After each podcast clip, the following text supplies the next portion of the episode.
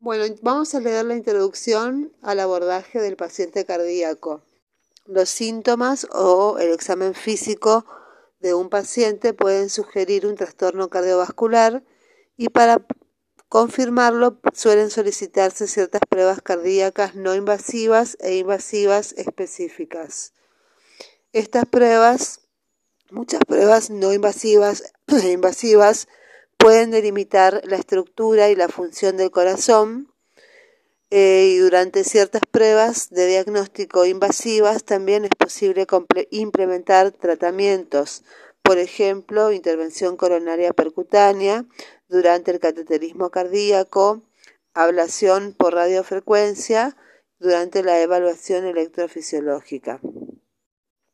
Anamnesis. La anamnesis minuciosa es fundamental y no puede sustituirse por pruebas de diagnóstico. Debe revisar en detalle todos los aparatos y sistemas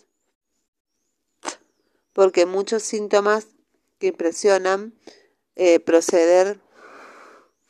de otros aparatos y sistemas, por ejemplo, disnea, indigestión, a menudo se deben a cardiopatías. Debe indagarse acerca de los antecedentes familiares porque muchas cardiopatías, por ejemplo,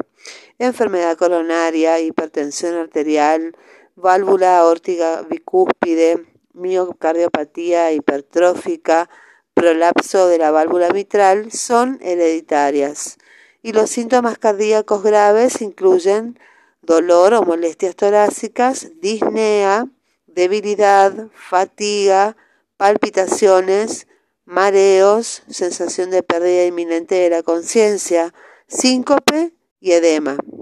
Estos síntomas son frecuentes en más de una cardiopatía y en enfermedades no cardíacas. En el examen físico, el examen cardiovascular y general y la ocultación cardíaca se analizan en otro apartado y a pesar de que la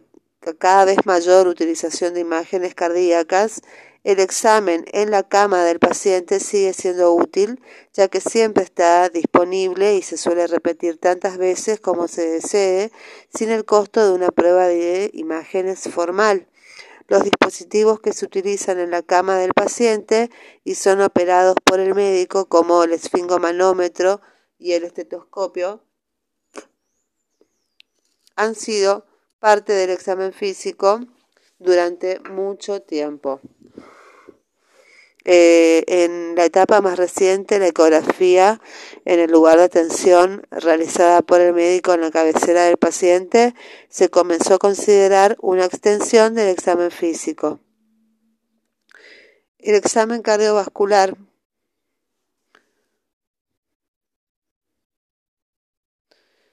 el examen completo de todos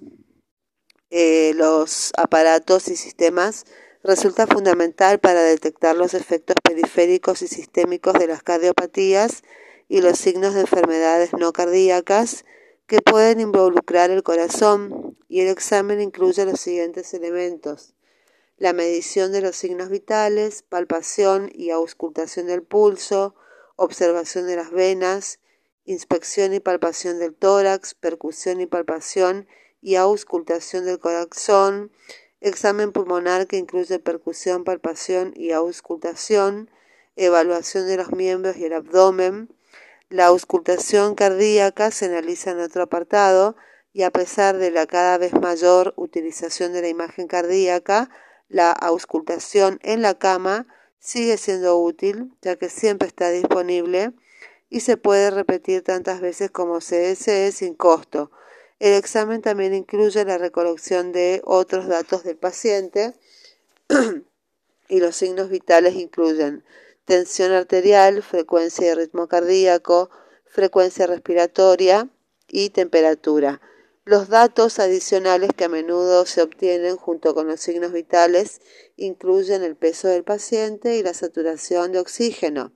La presión arterial se mide en ambos brazos y cuando se sospechan cardiopatías congénitas o enfermedades vasculares periféricas, también deben medirse en ambas piernas. El procedimiento consiste en rodear el 80% de la circunferencia del brazo y el 40% de su ancho con un manguito de tamaño apropiado,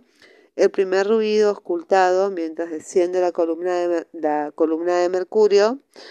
es la presión sistólica y la desaparición de los ruidos es la presión diastólica, que es el quinto ruido de Krotkov. Hasta 15 milímetros de mercurio de diferencia de presión entre los brazos derecho e izquierdos es normal, pero una mayor sugiere una alteración vascular, por ejemplo, disección de la aorta torácica o un trastorno vascular periférico. La presión eh, en la pierna suele ser 20 milímetros de mercurio mayor que en los brazos y para obtener una medición precisa de la presión arterial, el paciente debe estar sentado en una silla, no en una mesa de exploración durante más de 5 minutos con los pies apoyados en el piso y en la espalda apoyada y con el brazo apoyado a nivel del corazón sin ropa que cubra el área donde se coloca el brazalete y hay que abstenerse de hacer ejercicio, consumir cafeína o fumar durante al menos 30 minutos antes de tomar la presión arterial. La frecuencia y el ritmo cardíaco se evalúan a través de la palpación del pulso carotídeo o radial o de la auscultación cardíaca si se sospecha de una arritmia durante las arritmias pueden ocultarse algunos latidos que no generen un pulso palpable. La frecuencia respiratoria anormal puede indicar una descompensación cardíaca o una enfermedad pulmonar primaria. La frecuencia aumenta en los pacientes con insuficiencia cardíaca o ansiedad y disminuye eh, en forma intermitente en el paciente agonizante. Las respiraciones rápidas y superficiales pueden indicar dolor pleurítico y la temperatura puede aumentar en la fiebre reumática aguda o una infección cardíaca, por ejemplo en la endocarditis. Después de un infarto de miocardio, la febrícula es muy frecuente. Si la fiebre persiste durante más de 72 horas, deben buscarse otras causas. Se evalúa el peso en cada consulta clínica con el paciente en una balanza de pie y en forma ideal con una cantidad similar de ropa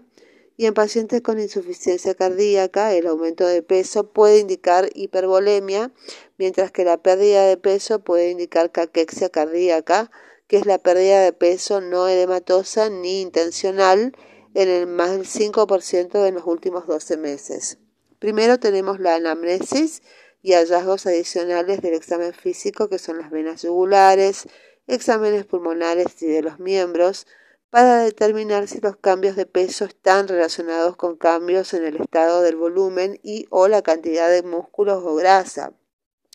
Se mide la saturación arterial periférica de oxígeno, em, la saturación arterial periférica de oxígeno y la oximetría de pulso mide la saturación de oxígeno de la hemoglobina en la sangre arterial y sirve eh, como una estimación rápida y no invasiva de la oxigenación tisular. La, oximetría de pulso se obtiene si se coloca un dispositivo sensor en un dedo o el lóbulo de la oreja. El consenso general indica que la saturación eh, de oxígeno tiene que ser más del 95% y eso es lo normal. Eh, lo, es normal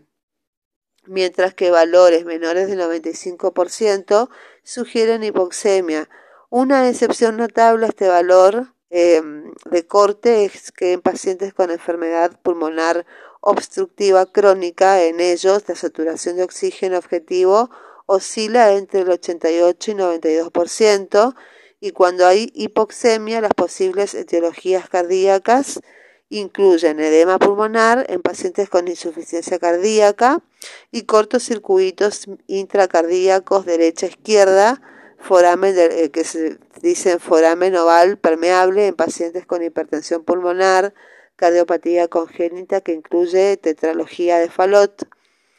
Eh, el índice tobillo-brazo el índice tobillo-brazo es la relación entre la presión arterial sistólica en el tobillo y en el brazo con el paciente en el cúbito dorsal se mide la tensión arterial en el tobillo, tanto en la arteria pedia dorsal como en la tibial posterior, y en ambos brazos en la arteria braquial. El índice se calcula por cada miembro inferior dividiendo la tensión más alta en la arteria pedia dorsal o en la tibial posterior de ese miembro por la más alta de las dos tensiones arteriales sistólicas en la arteria braquial.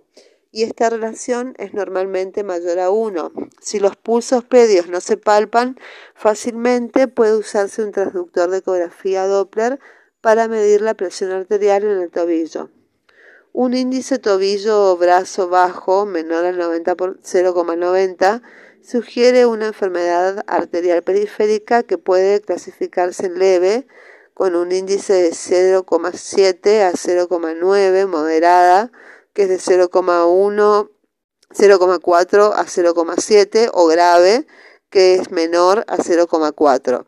Un índice alto, que sería mayor a 1,30, puede indicar vasos en las piernas no compresibles, como puede ocurrir en condiciones asociadas con calcificación de los vasos sanguíneos, por ejemplo, diabetes, enfermedad renal terminal y arteriosclerosis de eh, Monberg, Un índice alto puede sugerir que se necesitan más estudios vasculares con un índice dedo del pie braquial o estudios eh, duplex arteriales.